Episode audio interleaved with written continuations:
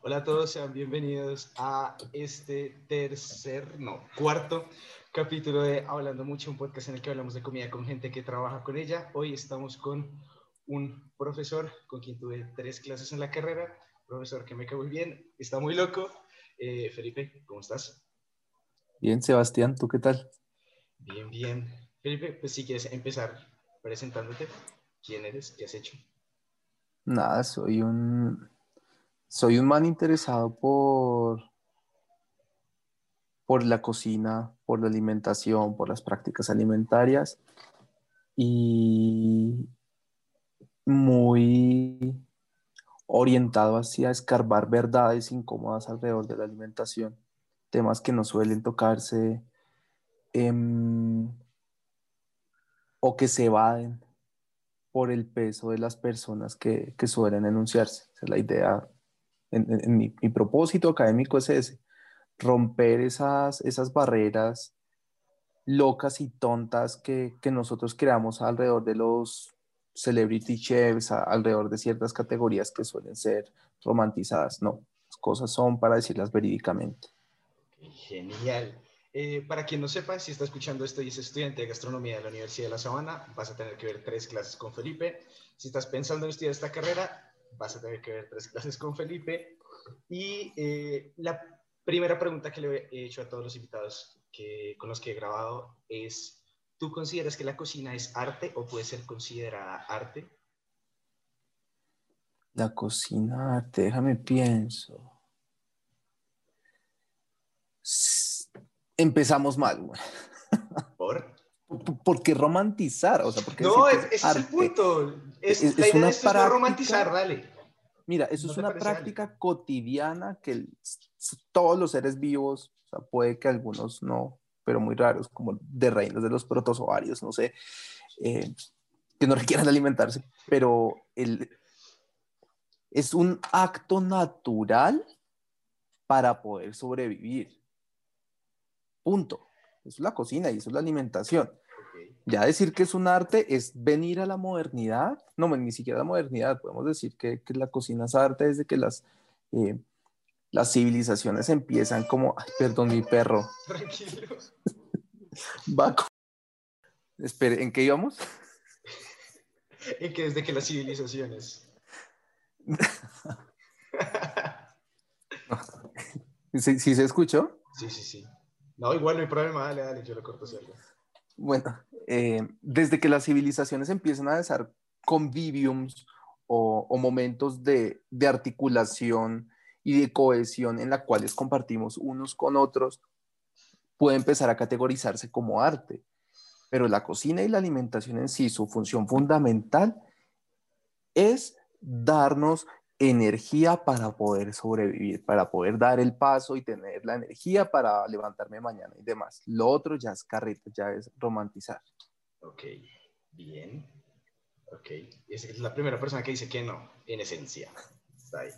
Pues alguna vez leí a alguien, no que alguna vez leí a alguien que me quedó muy bien, decir, el arte es la parte de algo que no sirve para nada. Total, es que es lo que le digo, el arte es ese valor agregado que una construcción cultural le da eso, eso que está ahí. ¿Eso es arte? Depende. Depende.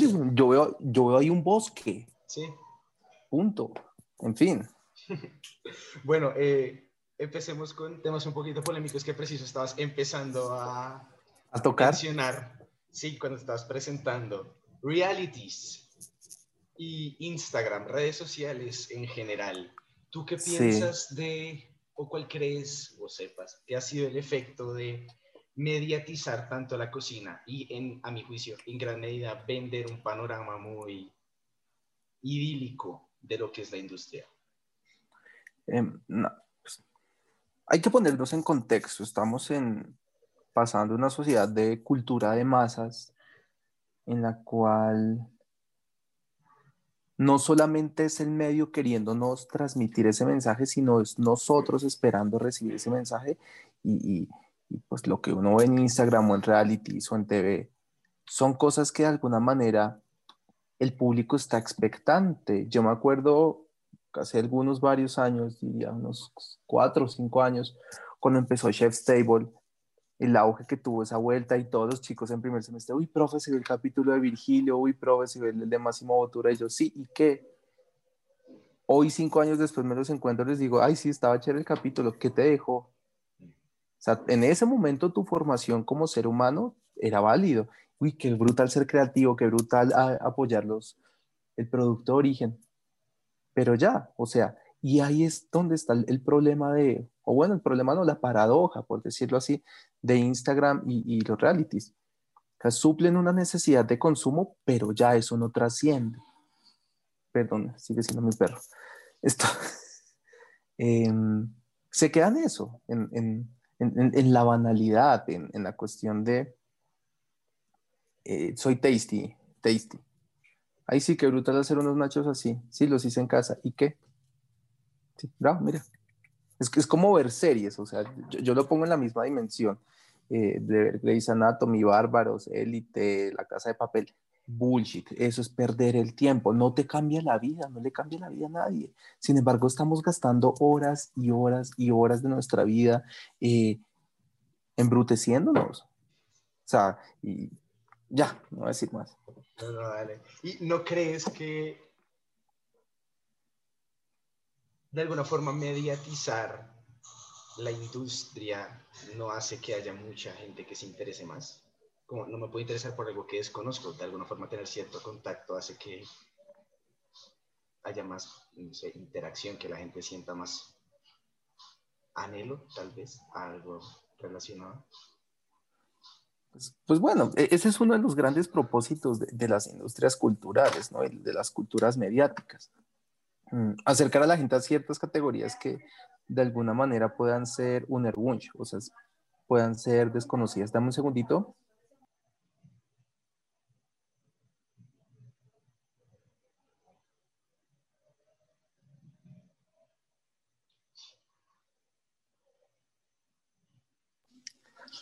Empezar una reunión de Cancillería, yo acá hablando de estas... estos temas, güey, como tan filosóficos, no. Entonces está hablando que sí puede acercar a los públicos, pero los acerca de una forma... Mm, ¿Cómo decirlo? Alejada de la realidad, o sea, una cosa es lo que te muestra el reality y otra cosa es la que vives en verdad. a mí me encanta esos aprendizajes de, de, los estudiantes que cuando entran, no, yo quiero ser chef, yo quiero montar un restaurante, man, están recién grabados, nos encontramos, profe, me sabe a popó la cocina, no quiero volver a meterme allá, yo quiero hacer otra cosa. Sí. Y pues bueno, ¿a qué responde esa transformación? Pues eh, vieron cuatro años de una carrera, aprendieron de gente con pues, diferentes formas de pensar y su forma romántica de querer estudiar cocina viendo Cake Boss, viendo cualquier huevonada de esas, pues se dieron cuenta que el mundo real es muy distinto. Entonces se acercaron a la industria, pero el mismo acercamiento, conocerla, los hizo abrirse del parche. sí. ¿Y qué piensas de la industria acá, en Colombia? Y ya ni siquiera la industria de los realities y los medios, sino la industria gastronómica, que igual hay mucho apego, tal vez mucha dependencia de las redes, pero todos los chefs que son mediáticos, que igual muchos son muy buenos. Eh, pero ¿cómo crees que es la realidad del discurso detrás de los chefs? Mira, em, yo sinceramente prefiero un chef que me dice me quiero ser, hacer millonario vendiendo cocina colombiana y que me lo dice así de frente, a un huevón que viene a decir vengo a rescatar lo que está en riesgo y por detrás está robándose recetas y saliendo dando entrevistas. Man, de eso se trata el juego. Y, ahí pones tú la categoría, el discurso, el discurso rescatista, el, discurso de que todo está en riesgo y que tenemos que protegerlo. En eso se ha basado, pero tú vas a la cotidianidad, la industria alimentaria en Colombia, que son pollerías, o sea, surtidora desde la 22, o, si quieres subir el pedigrí, consigues cosas con más o, menos pedigrí. En la cuestión de los arroces chinos, tengo amigos que literalmente se compran una caja de arroz chino y comen con eso dos días. Y tú vas a un restaurante chino y ellos venden como locos. Mm, el tema de los corrientazos, muchas veces la alta cocina, los, los grandes chefs como que se desentienden de eso, pero, pero el tema de los corritas es un excelente modelo de negocio si tú lo sabes llevar bien. Conozco casos de éxito de literal almuerzo corriente de 8.500 y está muy bien. Entonces, ¿qué pasa? Existe esa realidad em, mediática de los chefs famositos, de las fotografías, de los premios La Barra, que son otra tontada y para consumir cultura, y está la comida de la gente de a pie. y, la, industria quizás, o sea, el startup más negrero y más sucio que más detesto en este mundo, no voy a decir el nombre, pero supongo que ya saben qué es. Esto ha permitido la emergencia de muchos emprendimientos culinarios y aparece esta cuestión de las, de las cocinas ocultas. Entonces, no sé, yo tengo una bodega en Toberín, marica, pongamos, dividámosla en seis, metamos cocinas ocultas y la rentamos y nos va re bien. Sí, checked. Pero esa misma cuestión de, de esa app, no voy a decir el nombre, mm, ha también hecho que se desvisibilicen los chefs mediáticos. ¿Qué quiere decir eso? Tú pon la palabra poke y te van a salir 50 opciones, pero tú no sabes quién está detrás. Y detrás de eso puede estar un más muy famoso o un pobre pingo que está desempleado y está empezando porque está buscando algo para su vida. Ahí, o sea, en, esos ejemplos que te estoy dando se está moviendo la industria alimentaria. No todo gira alrededor de, de los 50 best que son otra basura y, y demás. Entonces, tal vez la parte más mediática de la industria pues está ignorando lo que es la realidad del consumo gastronómico en el país. O sea, el consumo o lo que están queriendo que sea el consumo cultural está yendo por un lugar completamente distinto a lo que es la realidad del consumo de las personas normales. Yo diría que sí. O sea, y, no pasa solo en el mundo gastronómico, en el mundo de la moda es exactamente igual, en la cuestión de los reinados. Una cosa es lo que mediáticamente los chefs nos quieren hacer pensar. Hace unos días eh, vi una columna de un chef muy icónico de Colombia diciendo, ay, es que en este libro dicen cómo hacer esta preparación y es la mejor. Pero créeme, eh, somos alrededor de, no, no, no llegamos a los 50 millones según el último censo, pero la mayoría de los colombianos están desentendidos de lo que dice tal chef, porque es que mira, piensa en los ingresos de un colombiano. O sea, ponlo en esos términos. Pues sí, yo puedo saber quién es el número, el 5 en la lista de los 50 Best Latinoamérica y lo puedo seguir en Instagram y puedo mirar las fotitos de sus platos y guay, tan bonito, qué chévere. Pero yo en mi vida cotidiana consumo eso. Nadie. pues pocas personas y muy selectos y muy de buenas, o sea, muy de buenas y puedo ir y, pedir una reserva donde leo y comer allá su menú de degustación, que está muy bien. Pero lo que hacen estos chefs mediáticos está realmente lejos de, de la cotidianidad de nosotros, del colombiano de a pie. Okay. Y siguiendo con lo que decías de la misión heroica de rescatar productos, recetas, etcétera, etcétera, etcétera. ¿Tú qué piensas de lo que es el discurso de las cocinas tradicionales colombianas? Mm, mira, las, de la nada no se saca nada, eso se lo predijo el profesor Julián López de Mesa, gran tipo. Y, y de la nada no se saca nada porque cuando a mediados del 2008, 2009, 2010, en Colombia empezó a circular este discurso rescatista pues nosotros normalmente somos un país muy cerrado en los términos, nosotros somos muy abiertos, en ese, en ese sentido somos muy cerrados, creíamos que éramos el único país del mundo que quería rescatar las cocinas. Pues resulta que uno se pone a hacer un mapeo en, las declaratorias de la UNESCO, lo que estaba haciendo Perú, México, que estaban haciendo declaratorias de patrimonialización de sus cocinas, pues Colombia se metió en la onda. ¿Por qué? Porque somos copietas. Entonces, se meten en esa onda rescatista y, y de alguna manera puedo decirlo, y de forma muy triste, quienes se apropiaron de ese discurso son los, más románticos de este mundo, son los que dicen que todo está en riesgo y todo se va a acabar y quizás se, inicialmente se, cerraron en ese discurso y veían que cualquier preparación eh, que ya no le hicieran las abuelas y que las abuelas no les interesara hacer, pues ahí no toca hacer algo por protegerlo. Pues man, weón, yo hasta el sol de hoy no he probado un plato que hayan comido los romanos. O sea, yo, yo, o sea, yo por leyendo historia, Reitana Gil, wow, los otros autores, yo sé que ellos comían gachas, que comían frumentum, otras vainas. Pero yo nunca he probado eso. ¿Por qué? Porque todo evolucionó. Yo sé que las cuestiones de las tortas que hacía María Antonia Carem, nunca las voy a probar porque los ingredientes evolucionaron, ya las harinas son refinadas, whatever, lo que sea. Entonces, esta onda rescatista romántica, em, lo único que nos hace es coartarnos la libertad creativa para pues, hacer cosas nuevas. Entonces, eh, pues la verdad lo respeto mucho, pero, pero pienso muy diferente. O sea, creo que somos tan biodiversos y tan multiculturales que somos unos bobitos que... Perdón, mi Fer. Esto, somos tan biodiversos tan multiculturales que en pocas palabras nos estamos cortando las alas. Okay. Alice sí, sí. Baco. Pero entiendo el punto, pero entonces hay un, no sé, un dilema que tengo. Pues yo ya pasé con las clases contigo, ya sé qué piensas al respecto. Y en gran estoy de acuerdo. Pero ¿hay alguna forma de poder no ser incorrectos al intentar hablar de una cocina? O sea, alguna vez teníamos el debate de, cuando habla de cocina colombiana, el imaginario cultural son tres, cuatro platos. Uno, pues nosotros tenemos el libro de Gaviria, que es una Biblia, sí.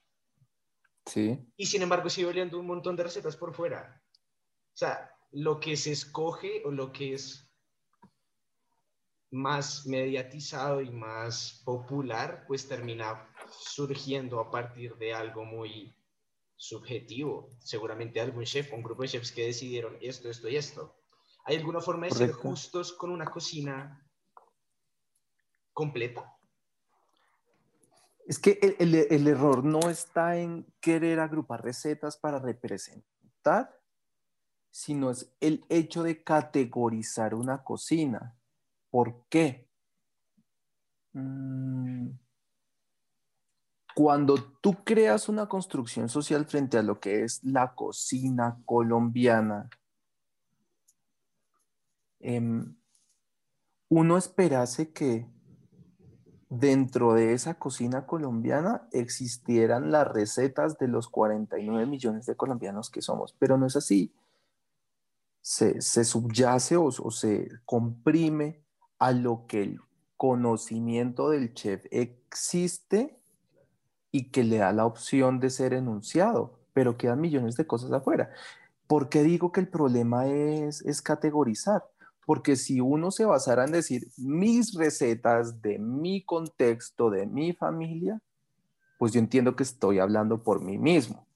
Pero cuando yo digo, ay, es que yo pasé 10 años viajando por Colombia, conociendo, bla, bla, bla, bla, bla, bullshit, weón. Bull eso es carreta. En serio.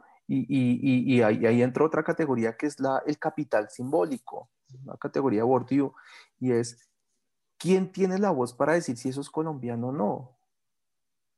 Y porque una persona, una persona puede llegar a tener el capital para decir que este es el gran libro de la cocina colombiana. No.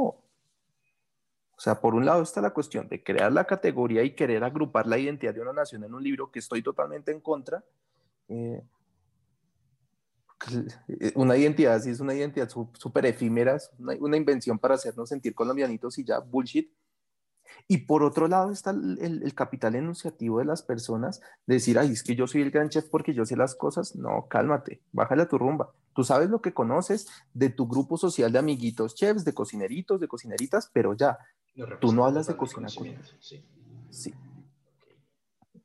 Y ahora, me imagino que viste Street Food, el capítulo de Bogotá.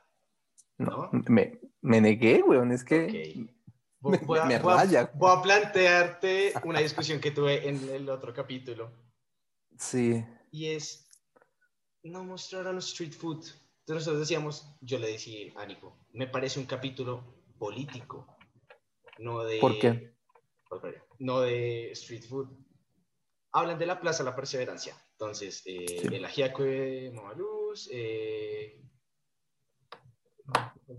como cuatro recetas, eh, rompecolchón, el caldo este pescado, eh, y otros dos. Pero ninguno para un colombiano es considerado street food. Excepto la arepa. La arepa ah, bandeja paisa también. La arepa es la única preparación de ahí que uno dice, voy por la calle y me compro una arepa. y eso. Sí, y eso, porque también lo, la, a la gente en Colombia le tiene miedo a la comida callejera. Yo la amo, yo como en la calle todo el tiempo mientras pueda, pero hay gente que le tiene asco. No, mira, comida callejera en Colombia que es ve y come choriperro, cómete una hamburguesa de 3000, eso es comida callejera, empanadas. Sí. Por eso, pero, pero te planteo eso como, a lo que quiero llegar es eso, como plantearte, realmente eso no es street food. Porque, pues Netflix, una producción medianamente seria, una plataforma tan grande. ¿Serio eso? Netflix. Marica, e, e, es más seria la empresa que hace este colbón, yo creo. no, pero fíjate, los otros capítulos, el resto de capítulos me lo vi todo de Latinoamérica. Repito, pues obviamente estoy hablando desde mi ignorancia, yo no sé qué se come a diario en Argentina o en Perú o lo que sea.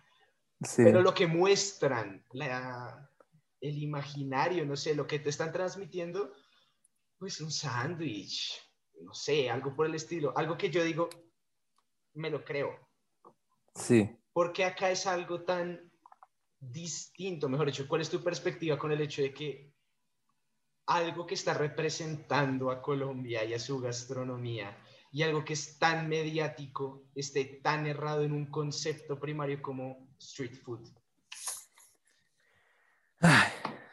Si te has dado cuenta, he evitado decir nombres. Sé quién asesoró esa vaina. Ok. Y todo cae allá. O sea, es una persona que, ha trabajado en el medio muchos años.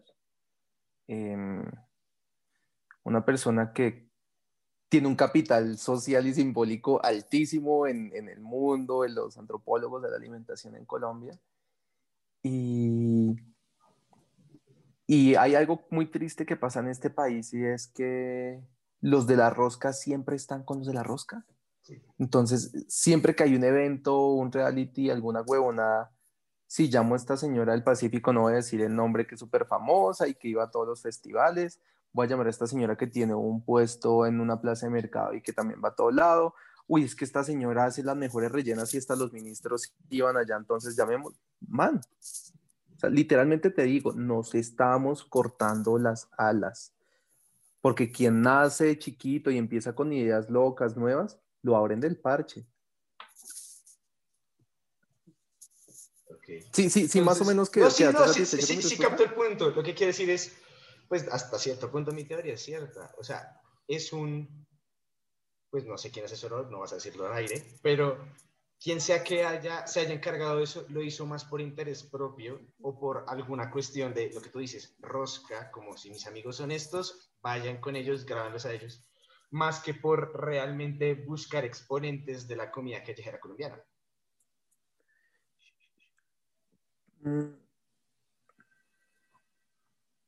Sí, y también es falla Netflix. ¿Por qué? Porque es que uno no puede irse a buscar al duro de los duros o a la dura de las duras, sino ve y habla con la gente, huevón. Es, es como una mínima capacidad etnográfica. Sí una mínima capacidad etnográfica, es decir, man, párate en el portal norte, en el portal de Suba, en el Tunal, un día en la tarde, güey, ni siquiera preguntas, míralos, haz observación o participante, güey.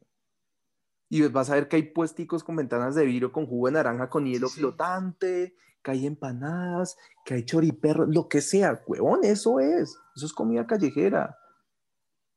O sea, ya, para de contar. Yo no he visto la primera bandeja paisa que la vendan en la calle, güey. No, ni ningún ajiaco, ni ninguna sopa. O sea, uno no va por la calle con un. No. No, difícilmente. Pero bueno, e, eso es Colombia. Ok, y hablando de Colombia, y algo que mencionabas, pues no mencionaste la teoría social, porque yo ya vi la clase, la teoría de las sociedades imaginarias, ¿es que se llama? Sí, sí. Sí.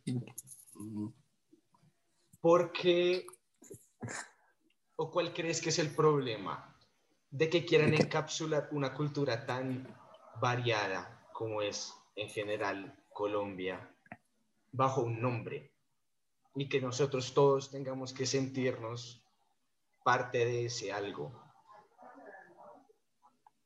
Partamos de una premisa muy anarca, que es que la nación es un invento. Sí. Bueno, ni siquiera los economistas, hay, unos economistas clásicos que, que, lo piensan así. La nación es un invento que existe para agrupar a un grupo de, de personas y, en términos Foucaultianos, controlarlos.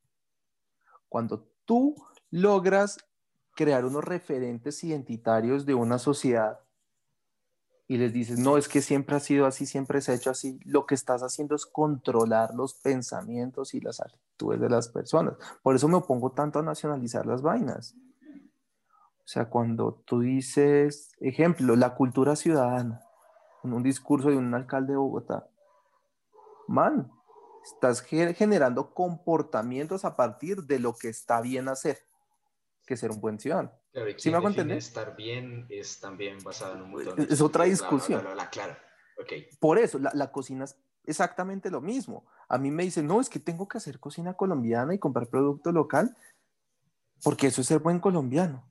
Y huevo, no, no, no me vengas acá con bobadas. Aquí tú literalmente me estás diciendo que soy colombiano porque nací acá y ya. No, estoy en un mundo globalizado en el cual existen muchos intercambios, muchas vainas, y si yo me quiero sentir coreano y me gusta el cake pop y, y me encanta el chimchi, el tap chai, perfecto, weón, perfecto. No tengo por qué tener como ahí un... el, subconsciente hablándome, la imagen de ese chef famoso, esa chef famosa diciéndome, estás haciendo mal, no estás comiendo colombiano. No, cálmate. Pero entonces, o sea, sí, estoy completamente de acuerdo. Yo llegué al punto de, en algún momento de mi vida, buscar qué pasa si me quito mis dos nacionalidades y sé que es un mierdero, entonces decidí no hacerlo. Pero no, no se puede, no se puede. Sí, no, no, es un mierdero. Dije, no, mejor no lo hago, me quedo así y ya. Odio pensar que soy colombiano o pensar que soy panameño, ninguna de las dos. Pero hasta cierto punto no es un mal necesario. Me explico, no por el hecho de controlar o no, sino por el hecho de que, ¿qué va a pasar o mejor dicho, voy a hacer la pregunta y voy a plantear mi teoría. ¿Qué pasa si absolutamente todo el mundo, que pues es lo que ojalá pase en algún momento, se siente con la libertad de sentirse lo que más le guste? Está perfecto. Pero en ese caso, mi conocimiento o mi relación o lo que los medios hacen que sea mi relación con ese algo es lo que lo va a definir. Quiero decir, ¿cuánta gente diría, me encanta la comida africana? A comparación de cuánta gente diría, me encanta Corea y el K-pop, bla, bla, bla, bla, ¿sí? Pues sí, sí, sí, los medios definirían, o mi relación con ellos definirían completamente qué es lo que yo voy a escoger. Sí, o sea, la identidad no es fija, la identidad se mueve, se desplaza.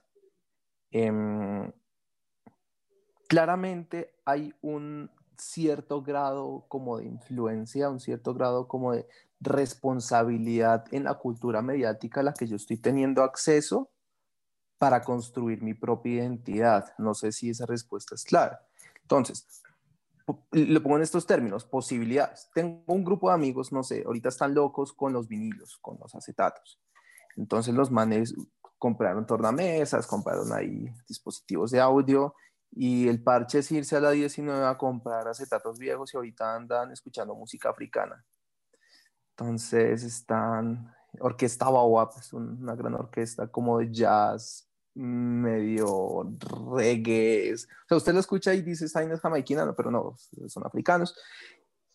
Y es lo que las condiciones de posibilidad han llevado a mis amigos a reconocer esa música africana, decir un poco de los orígenes y whatever.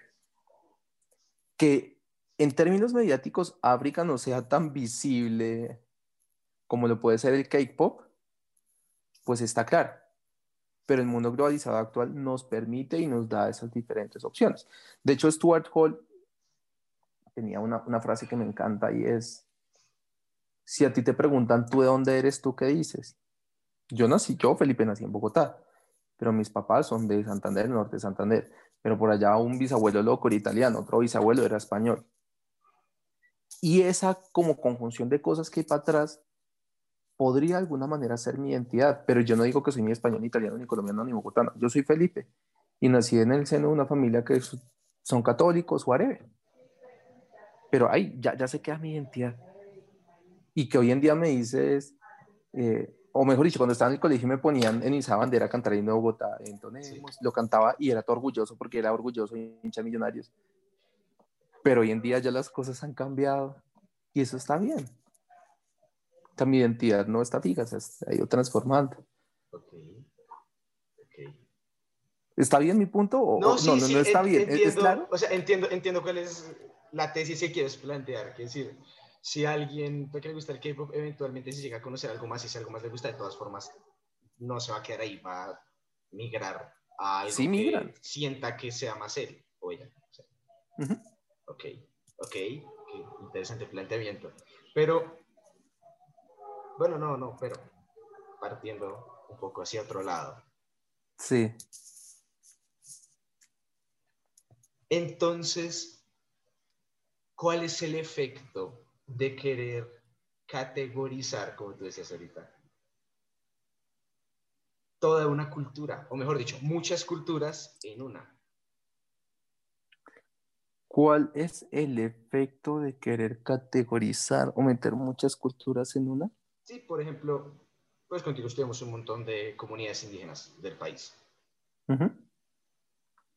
¿Será que todas se sienten colombianas? Si a ti te dicen, Colombia es bandeja paisa, pero tú llevas toda tu vida creciendo en un lugar donde lo último que han visto son frijoles y están comiendo otro tipo de cosas. O igual que si me dijeran, pasto es, eh, pues pasto es Colombia, sí, pasto es Colombia, pero yo veo algo pastuso y no me siento colombiano viéndolo.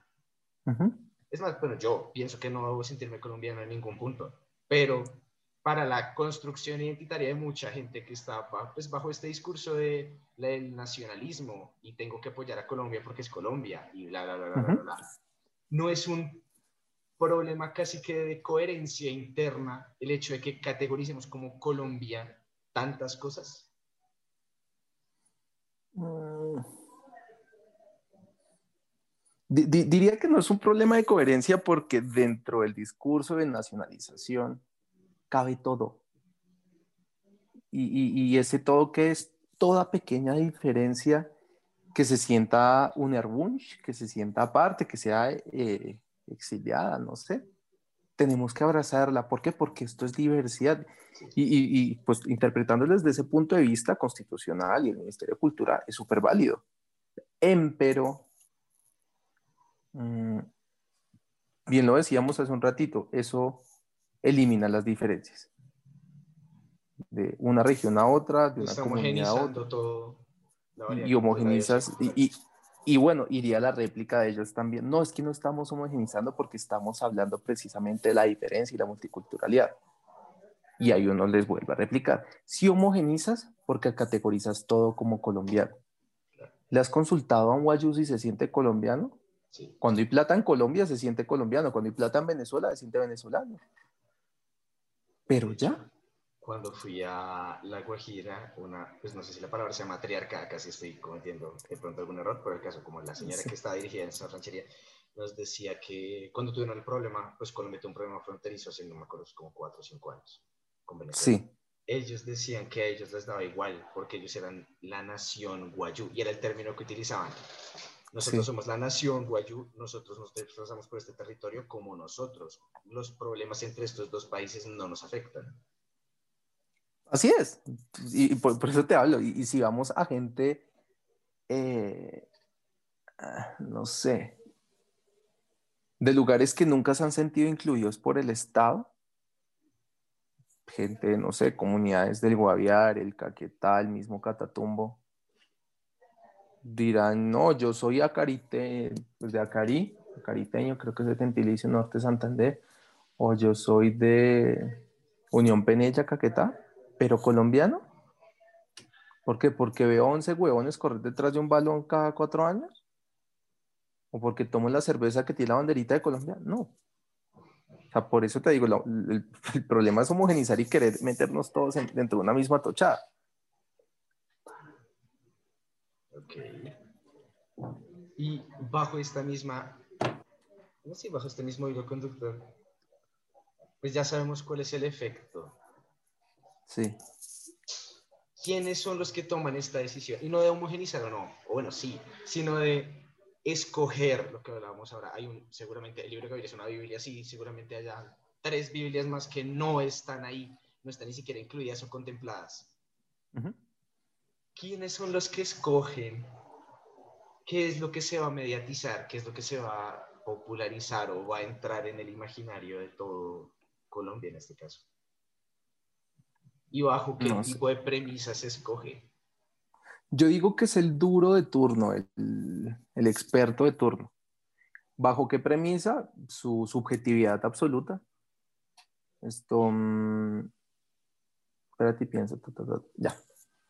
Resulta que en algún momento, cuando se lanzó la política de, de, cocinas tradicionales, dijeron que había una preparación que se llamaba los jutes o los yutes en Boyacá, que cogen la papa, la entierran, whatever, para conservarla un tiempo y luego hacen una sopa. Em, y un experto del Ministerio de Cultura de turno dijo, esa vaina está en vía de extinción, tenemos que hacer algo. Y uno escuchaba a todo el mundo decir, uy, sí, los jutes, los jutes. Eh, o me acuerdo cuando sacaron el reto de ñame, si no estoy mal, usted quizás estaba muy pequeño. O no, no había entrado a estudiar gastronomía, fue hace como unos siete años que hubo sobreproducción de ñame y estaban votando, entonces los chefs empezaron a decir, este es el reto de ñame y se graban haciendo una receta con ñame. Y empezaron a hacer retos con diferentes productos colombianos.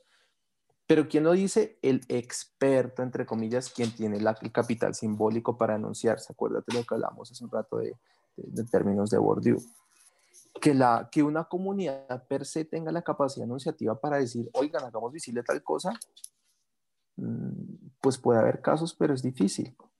O sea, todos, todos estos fenómenos casi siempre subyacen o responden al, a la posibilidad que tiene un experto con 10 mil, 50 mil, un millón de seguidores ese, también lo hablamos la vez pasada, como quien tiene más impacto no es necesariamente quien más sepa, sino quien más, no. quien, quien es más escuchado. Porque, pues, bajo esta premisa, pues, quiero decir, no creo que tú seas la única persona que piensa de esta forma sobre todo este montón de conceptos y cosas que están ocurriendo en Colombia. No, absolutamente no. no y, completamente, porque, bueno, no, mejor dicho, ya me di la respuesta, pero es muy triste que no solo no se visibilice, sino que se anule completamente una perspectiva distinta. todos no, pues... están, pues ni siquiera en el poder, pero sí todos los que tienen la bandera de escoger o decidir qué es lo que tiene que pasar, qué es Colombia, qué no es Colombia, qué es lo que nos define o no, pues es gente que está muy adscrita a este principio, ¿no? A lo que decías ahorita, de esto es Colombia, Colombia somos todos, bla, bla, bla, bla, bla, bla. Hay que rescatar las tradiciones. No, o sea, y, tristemente, o tristemente no. De alguna manera, ese discurso es mucho más válido porque cala en el pensamiento eh, facilista. Sea, ¿qué es el pensamiento facilista? Ser nacionalista y defender tu país a diestra y siniestra y que cierto modelo político nos va a absorber y que nos vamos a, a volver como otro país. Eso es muy fácil, eso es simplista. ¿Por qué? Porque es ir con la corriente cuando uno se toma el tiempo de leer, de estudiar, y, no los mismos tres autores de siempre, sino, weón, abrir el panorama, pues hay unos, sea, uno empieza a descubrir mundos y perspectivas distintas. Estoy seguro que yo no soy la única persona que piensa así. Y, y, tristemente conozco en el mundo con quien me haya hablado y que nos hayamos escrito como cuatro personas y seguramente son miles. Y la cuestión es que yo no tengo contacto con esas miles por la misma invisibilización que hemos tenido por pensar distinto. ¿Sí me hago entender? Sí, sí, claro. O sea, como los, los exiliados, las ovejas negras, no sé. Bueno, ya por última pregunta, por lo que me dijiste del tiempo. Sí, sí, tranquilo. Para ti, Felipe, pues no, ¿cuál es la solución? Es muy complejo, pero ¿cuál crees que debería ser el camino o el trato que se le debería dar a un concepto como es Colombia? Destruirlo. no, no, y eso, tiene una justificación. Eh, tristemente, pues la colombianidad, esa categoría. Hay un libro muy bueno de Castro Gómez y, Eduardo Restrepo, Genealogías de la colombianidad, por si los oyentes lo, lo buscan, está en PDF gratis en internet. Eh, la colombianidad, esa categoría, mm, como que absorbe prácticas deleznables, prácticas reprochables, con las cuales nunca he estado de acuerdo, pero que aglomeran esta nación. Ejemplo, eh, toda la mexicanización en Colombia, man, yo no tengo nada con los mexicanos, tengo amigos mexicanos muy chéveres, me encanta su comida, el tequila es del carajo, eh, la cerveza negra modelo se me hace muy top, pero que en Colombia estemos mexicanizando la música, mexicanizando ciertos rituales culturales y demás, es algo súper problemático. ¿Por qué? Porque ya tu identidad tan colombiana se está mezclando otra cosa, que estoy a, favor de los cambios, las transformaciones. Ninguna identidad es completamente propia. Propia. Pero el punto es que eso está como absorbiendo prácticas que ya van en contra de mi ethos, de mi ética, que es narcocultura y demás. Pues bueno, eso existe, toca destruirlo. Ese tema de la maldicia indígena, ese discursito culo, destruirlo. Eh, que, soy más colombiano porque tomo cerveza colombiana. Huevón, ¿quién es el dueño de, Bavaria? Es el mismo dueño que te produce cervezas en Filipinas, en Tailandia, en Etiopía, en Noruega, el mismo dueño. O sea, es la misma huevonada, al mismo personaje le estoy dando la plata. Deja ese nacionalismo banal. es un, texto de Billick, B larga I L I G. Es un banalismo terrible, bueno, destruyámoslo. ¿Cuál es la solución? si es que la hay o cuál es el camino, mm, valoremos sí, pero no lo del otro, o bueno, sí, valoremos lo del otro, pero pues, por conocerlo y demás, pero no nos apropiemos de ello, apropiémonos de lo que somos realmente nosotros, nuestras familias y lo que sentimos propio. ¿Por qué lo digo? Porque muchas veces por andar mirando allá lo que está en riesgo, supuestamente estoy olvidando quién soy. Y, eso sí es una reflexión hacia el sujeto, no hacia la sociedad en general. Es hacia yo, Felipe, y por eso te hablaba de mis papás santanderianos y mis abuelos locos por allá de más lejos. Ese es el camino. Y, pues yo con esa cuestión identitaria que, que ya sé quién soy, de dónde son mis papás y demás, pues ya como que tengo un poquito más claro el camino si hipotéticamente el día de mañana hago un restaurante. Uf, marica, el risotto me parece top las costillas, la panceta de cerdo top, el ajiaco top, pero cosas mías, no, empezar a, a, coger discursitos locos, rescatistas, porque sí, porque está de moda y porque me va a dar plata. Y a, agrupar y a coger comunidades que nada que ver y que las, las entrevisto, las hago parte de mi vida para hacerme millonario a costa suya. Bueno, creo que porque del tiempo, dejamos hasta acá. En serio, muchísimas gracias. Pregúnteme eso en un año y seguramente la respuesta es distinta, habré cambiado. no, sí. ¿De dónde se trata? Voy a terminar contradiciendo mil veces de esta cosa, pero en serio, gracias. Genial. Eh, pues me gusta mucho poder entrevistar porque pues ya tuve clase contigo, sé más o menos cómo piensas y sé que es un discurso muy transgresor a lo que la mayoría de las personas han estado acostumbradas a consumir frente a cómo se supone ser nuestra cultura, etcétera, etcétera, etcétera. sí, sí, sí, sí pues obviamente muy ad hoc a todo lo que quiere hacer acá. Entonces nada, Felipe, muchísimas gracias por estar acá. Ojalá en algún momento del futuro podamos volver a hablar sobre estos temas. Pero traiga más panelistas, ¿no? para darles palo. No, pues, o sea, si se da la opción, si consigo la suficiente fama, yo, o sea, yo no tengo ningún problema con debatir o con que alguien esté en contra de lo que yo pienso. De hecho, hace poco estaba hablando con un amigo y me decía, Marica, no me parece un culo nada lo que usted dijo en su primer capítulo. Y le dije, ¿qué no le parece? Me empezó a decir. Y le dije, Marica, ¿quiere venir y lo grabamos? O sea, discutamos al respecto. Por mí está perfecto que es que nadie tiene que estar de acuerdo conmigo, nadie tiene que hacerme caso. Que la gente escuche claro. que lo que le venga en gana. Si eso termina acá en que te voy a poner a pelear con Rausch o quien sea, si puedo hacerlo por mí va a ser genial. Entonces, pues, de hecho, ellos, ellos me caen mejor que otros chefs que andan con hipocresías ahí que soy cocinero defensor de lo colombiano y en mi casa tomo whisky, saco patas de jamón serrano. No diré más. nosotros sabemos quién es.